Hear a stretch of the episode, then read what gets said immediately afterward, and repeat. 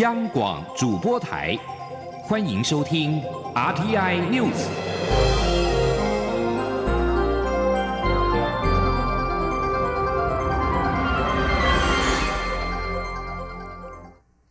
各位好，我是李自立，欢迎收听这一节央广主播台提供给您的 RTI News。为了有效应应跟反制中国的一国两制台湾方案对我国家安全的巨大挑战。确保中华民国国家主权跟民主自由，蔡英文总统今天召开国家安全会议，就两岸外交、经济跟民主法治等各层面听取相关部门的报告，并且进行讨论。会后，总统提出了应应跟反制“一国两制”台湾方案的指导纲领，作为国安团队跟行政部门应应这项挑战的行动准则，以强化国安作为，避免国家经济社会正常运作受到冲击。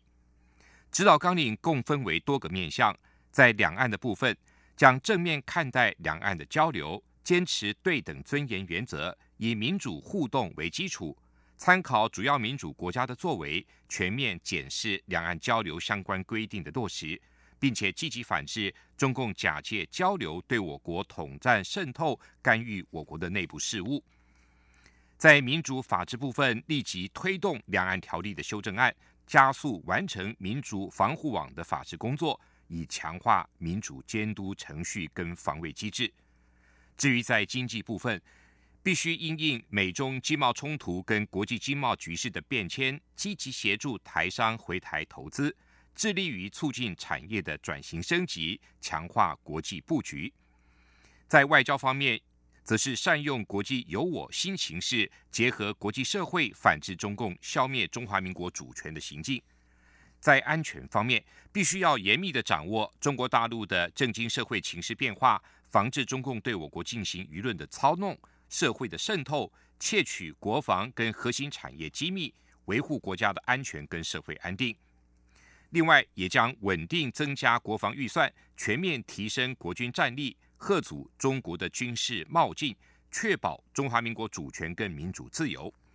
至于在社会方面，要全面加强社会的沟通，凝聚人民对两岸政策的共识，团结内部，以一致的行动捍卫国家主权。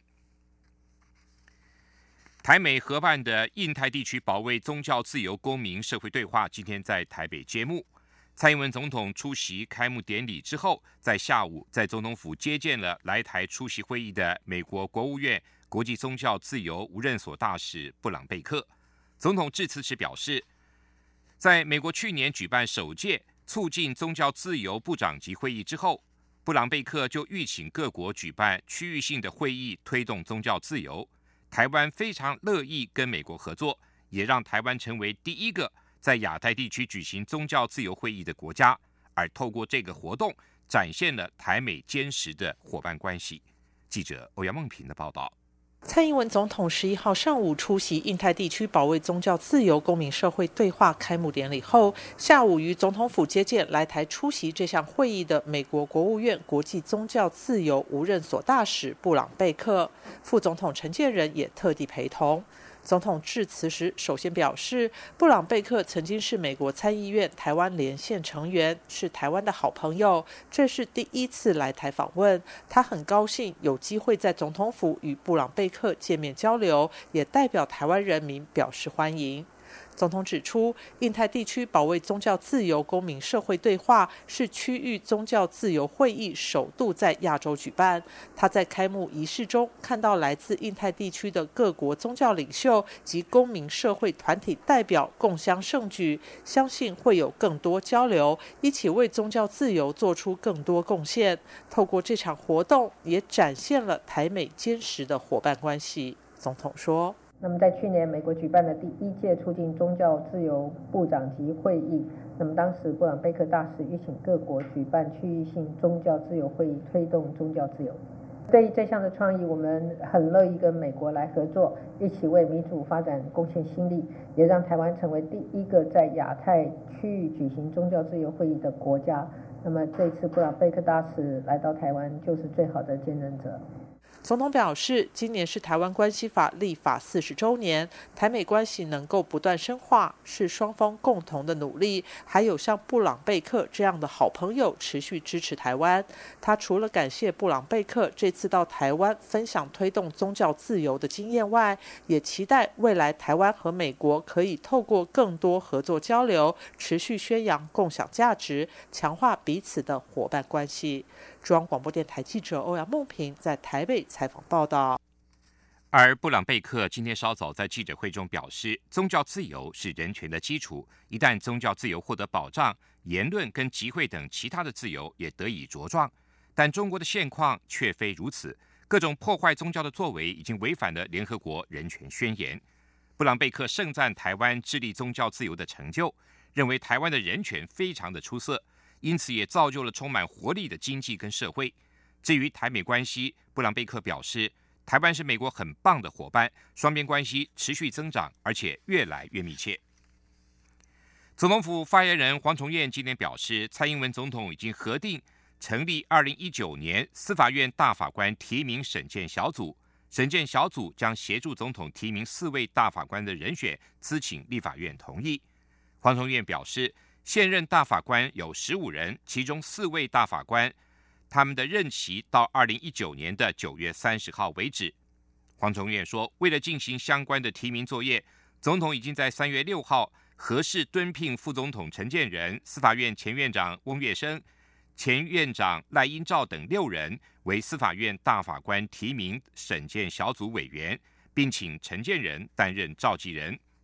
黄崇彦强调。提名审荐小组定在三月十三号召开第一次会议，会议结束后就会发布新闻以及函请机关团体推荐等相关的方式，公开接受社会各界推荐或自荐大法官候选人。台北市长柯文哲和新北市长侯友谊的柯侯会今天登场，两人会谈了二十五分钟，敲定了淡北道路跟双北垃圾袋通用等重大的合作事项。侯友谊感谢柯文哲以专业的态度面对淡北道路的问题，柯文哲则表示不想计较工程费的小问题，希望交通建设能够给最大多数人带来幸福。记者王威婷的报道。双北合作论坛之前在新北市瑞芳举行，但是新北市长侯友谊当天因为腰伤临时缺席。侯友谊十一号亲自拜会台北市长柯文哲，柯侯会正式登场。柯文哲和侯友谊皆身穿西装与会，两人互动自然热络。柯文哲与侯友谊闭门会谈二十多分钟后，受访时宣布双北拍板淡北道路建设案。柯文哲表示，交通建设应该要整体考量，外界关注的环评问题应该交由专业解决。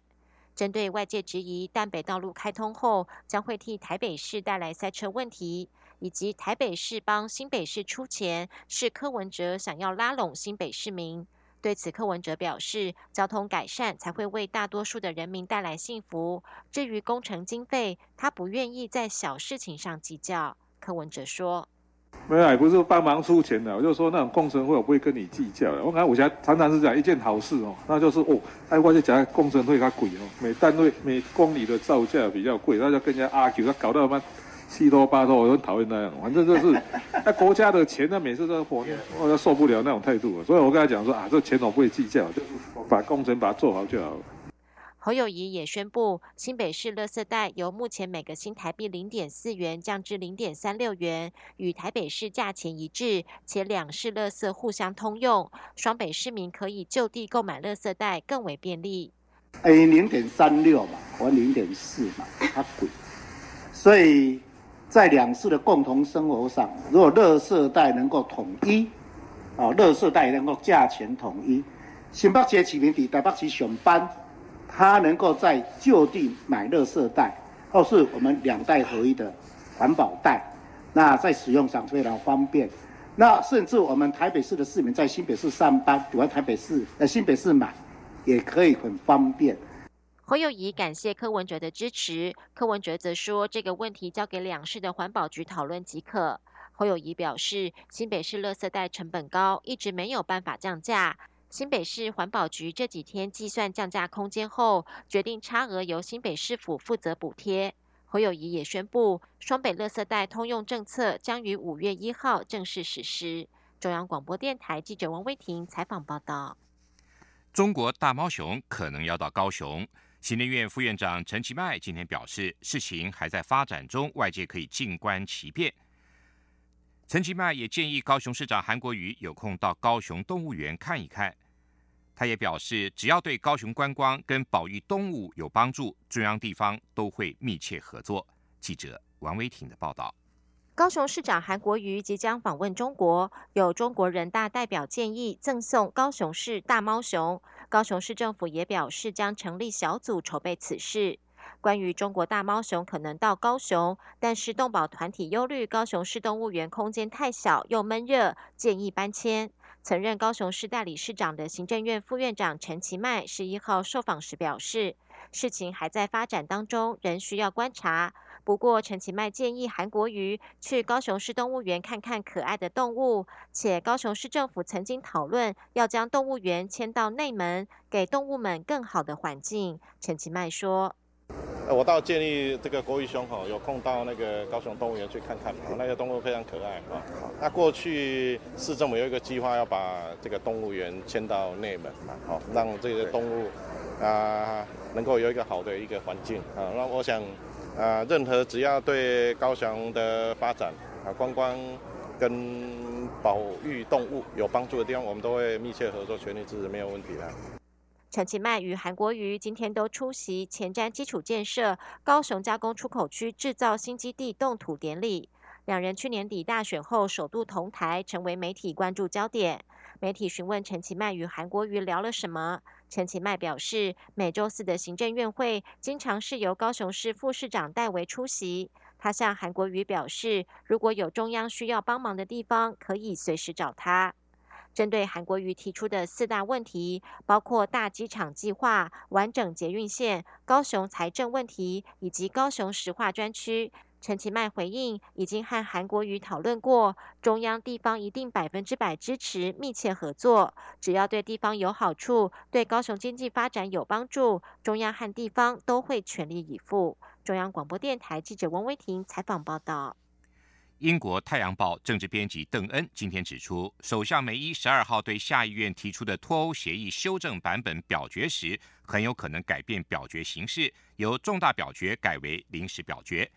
根据路透社今天引述英国《泰晤士报》的报道，英国保守党内多名大佬都指梅伊所提出的脱欧协议修正版本可能再度遭到下议院以大幅的差距否决。因此，呼吁他延后预定在十二号进行的脱欧协议修正版本表决。梅伊去年底跟欧盟谈妥的脱欧协议版本，在下议院遭到史无前例的两百三十票差距的否决。梅伊在脱欧协议遭到否决之后，接着面临国会下议院的不信任案投票，幸好以些微的多数惊险逃过一劫。伊朗国营电视台报道，伊朗总统鲁哈尼今天抵达伊拉克首都巴格达进行首次的正式访问。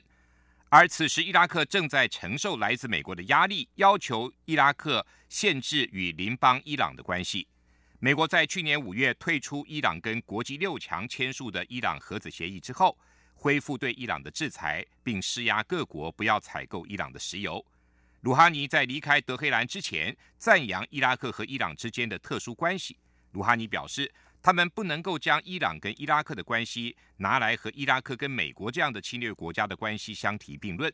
鲁哈尼还说，伊朗伊斯兰共和国总是做好准备，只要这个地区的人民有问题，并要求伊朗协助，伊朗人民跟政府就会尽全力的协助。伊朗跟伊拉克的关系虽然密切又复杂，因为伊朗对什叶派政治团体具有重大的影响力。伊朗跟伊拉克曾经在一九八零年到八八年打了八年的两伊战争。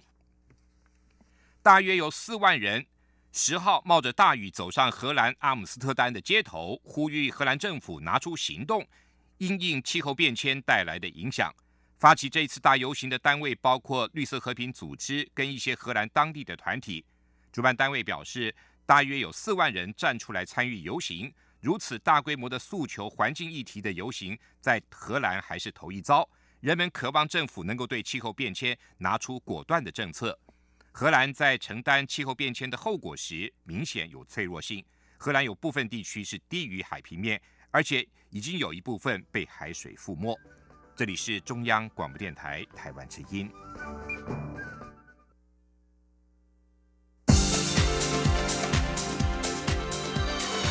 这里是中央广播电台台湾之音，欢迎继续收听新闻。欢迎继续收听新闻。面对二零二零总统大选，国民党内拱韩的声浪不断。高雄市长韩国瑜在今天播出的广播节目专访中表示，二零二零大选不在他的考量内，他不会去领表参加党内初选。高雄市长四年的任期，他会继续做，他会做一个既诚实又认真工作的人。记者刘玉秋的报道。针对二零二零总统大选，民进党目前有现任的蔡英文总统表态争取连任外，国民党部分则有前新北市长朱立伦与前立法院长王金平表态参选。民众也不断劝进立拱高雄市长韩国瑜出马。面对拱韩声浪不断，高雄市长韩国瑜在十一号播出的广播节目专访中重申，二零二零总统大选不在他的考量之内，他会专心做好高雄市政。我现在没有在二零二零总统大选，现在完全不在我考量之内，嗯，这是我一贯的说法，嗯，而且我再重申一遍，嗯，我现在最关键是让高雄市冲起来，嗯，而且这两个月来，不客气的，真的不好意思讲，高雄人民过得大部分真的越来越快乐。韩国瑜也指出，他上任高雄市长的第一天，就在想下台的那一天。他在意的是，他任期完成下台的那天，高雄市民怎么评价他？他四年的任期会继续做，他不会参加国民党总统初选。可是你的任期大概做到什么时候？我当然就是这应该不是问题的，继续完成。我四年任期啊，我四年任期会会做满四年，绝对。我现在不在我考量。对。可是四月你会不会去领表？我们直接问。不会的，不会的。我跟你报告，我想 to be an honest and workaholic guy，OK，做一个既诚实又认真工作的人，这是 to be 是 OK。不过主持人仍追问：若国民党七月又启动征召或重点换注，韩国瑜是否可能被动参选？韩国瑜说。他不想去思考这么多的权谋，不管国民党、民进党，甚至是台北市长柯文哲，都要思考现在人民到底要的是什么。韩国瑜认为，台湾政治人物只要手上拿到权力，就开始高高在上、作威作福，忘记老百姓的需告与托付。主持人则又询问，国民党如果最后由前新北市长朱立伦代表参选，但在民进党的蔡英文总统、台北市长柯文哲与朱立伦的萨卡都的战况下，人。有差距该怎么办？韩国瑜则说要对朱立伦有点信心。朱立伦也在成长，现在脸上的线条比较柔和，也开始接地气了。就像行政院副院长陈其迈一样，这两三个月来完全变成了一个漂亮的蝴蝶。一场选举就等于一场涅槃。至于前国民党立委蔡正元日前分析指出，韩国瑜明年不选总统，将永远没有机会当总统。韩国瑜对此则表示，这些都不用太过度担心。中央广播电台记者刘秋采访报道。针对国民党籍的高雄市长韩国瑜表示，二零二零总统大选不在他考量之内，他会专心做好高雄市政。对此，国民党发言人欧阳龙今天表示。尊重韩国瑜的说法，而国民党尚未开始总统初选，未来的事很难说。立委补选造势进入最后一周，民进党主席朱荣泰今天再度南下台南，陪同民进党立委候选人郭国文车队扫街。针对全台三席立委的补选选情，朱荣泰受访表示，选举的最后几天都是选情最紧张的时刻，民进党都按照原定的时程跟节奏感在进行。每一位候选人也都在最后几天努力冲刺。他相信选民会做明确的决定，他对选民有信心，也对选举有信心。针对媒体询问，外界认为民进党在打恐中牌，朱荣泰表示，民进党对两岸关系都有长期的关心跟追踪，也有很深入的研析。一国两制、九二共识、和平协议都不是恐吓，这都是事实。朱荣泰说，民进党没有在恐吓。但是台湾也不能举降投降的棋子出来。大同集团旗下的面板厂商中华印管因为财务陷入困境，今年向桃园市政府劳动局申请大量解雇工厂员工两千五百人。大同市场派股东呼吁大同跟华映集团高层要善待员工跟股东，并预请主管机关调查大同资金的用途。面板厂华映今天公告，配合法令规定，提前通报将裁员两千五百人，其中生产线员工跟幕僚员工各半，并将全力协助员工的煤核新工作。华映表示，因为整体经济环境不佳，财务陷入困境，于二零一八年十二月十三号向桃园地方法院申请重整。依据重整的规划，需要精简事业内容，整并部分闲置的产能，节省各项经销。人事费用跟营运成本的支出，以求重新来重建。国家卫生研究院今天公布了一份研究报告，指出孕妇使用口红、跟化妆水，还有精油等带香味的保养品，恐怕会提高新生儿的过敏性疾病的风险。建议孕期少用这一类的产品，以避免邻苯二甲酸酯塑化剂影响胎儿。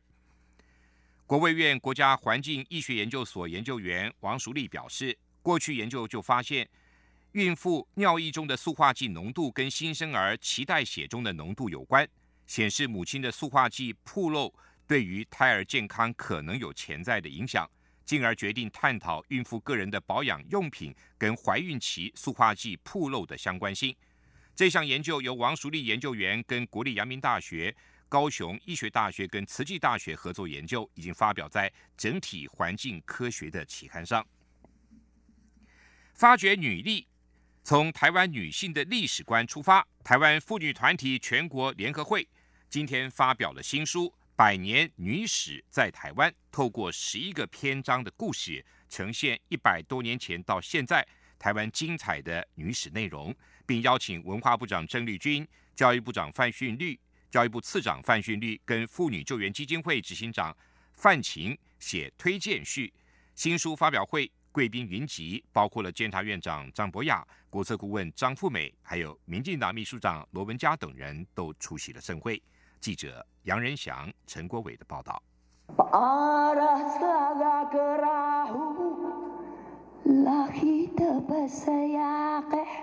台湾妇女团体全国联合会策划出版《百年女史在台湾》，请来泰雅族歌唱家云丽丝献唱古调，撼动人心。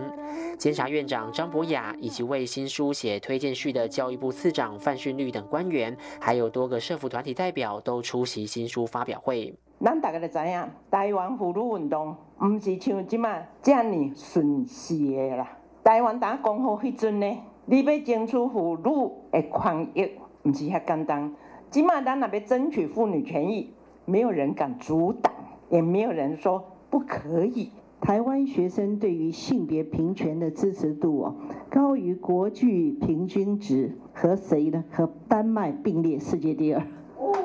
台湾的学生哦。百年女史在台湾由十一位作者呈现十一篇女力故事，记录台湾小提琴教母李淑德跨越性别框架的人生态势，台湾第一代女高音林世好推动音乐教育的过程，以及台中之母蔡阿信医师与产婆蒋习所之间的历史角色。台湾其实在女力方面非常重要，尤其都是占亚洲第一位。那我们很希望哈。就是呃，民进党执政或者是国民党执政，就是一定要落实这样的关系啊。台湾妇女团体全国联合会期盼，让书中的女史被流传，成为世世代代台湾女性得以认同自我、继续向前的集体记忆。我们以此向前辈女史们致敬。中央广播电台记者杨仁祥、陈国伟台北采访报道。继续进行今天的前进新南向。前进，新南向。